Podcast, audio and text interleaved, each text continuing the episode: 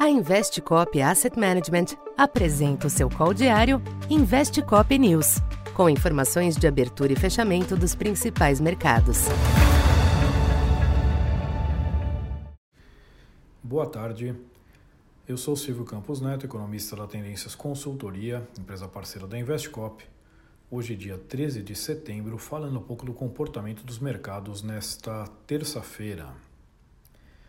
Após alguns dias marcados pelo otimismo, com os investidores se antecipando a um eventual CPI baixo nos Estados Unidos, o resultado divulgado nesta manhã azedou o humor nos mercados.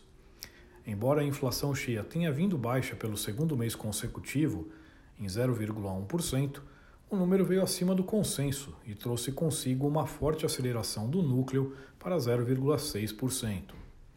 Com isso, além dos dados sacramentarem a aposta de mais uma alta de 75 pontos na taxa de juros na próxima semana, mantém neste momento as dúvidas sobre a taxa terminal necessária para reverter o quadro inflacionário no país.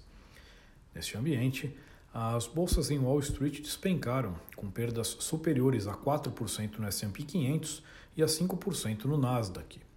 Já o dólar se aproveitou e teve um dia de forte recuperação global. Aqui no Brasil, os ativos acompanharam a virada de humor lá fora.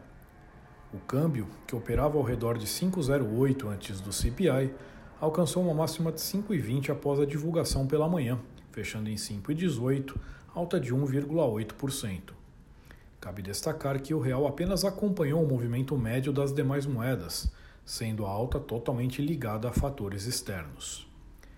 O Ibovespa interrompeu uma sequência de três altas para fechar abaixo dos 111 mil pontos, queda de 2,3, com perdas em praticamente todos os papéis que compõem o índice. Já os DIs subiram em resposta às altas dos yields dos Treasuries, com destaque para as taxas médias e longas. Para esta quarta, os mercados internacionais devem digerir melhor o susto de hoje, tendo mais um indicador de inflação nos Estados Unidos para, para avaliar, no caso o PPI, que deve vir reduzido diante da menor pressão do petróleo e de outras commodities. De todo modo, a decepção com o CPI e o temor de que os juros tenham que ir além do esperado até recentemente devem manter o ambiente apreensivo. No Brasil, os ativos seguem direcionados pelo panorama global, após a quebra do recente contexto positivo. Na agenda local, a pesquisa mensal de comércio deve se somar à pesquisa de serviços divulgada hoje, trazendo bons sinais do início do terceiro trimestre. Então por hoje é isso. Muito obrigado e até amanhã. Essa foi mais uma edição Investe Cop News.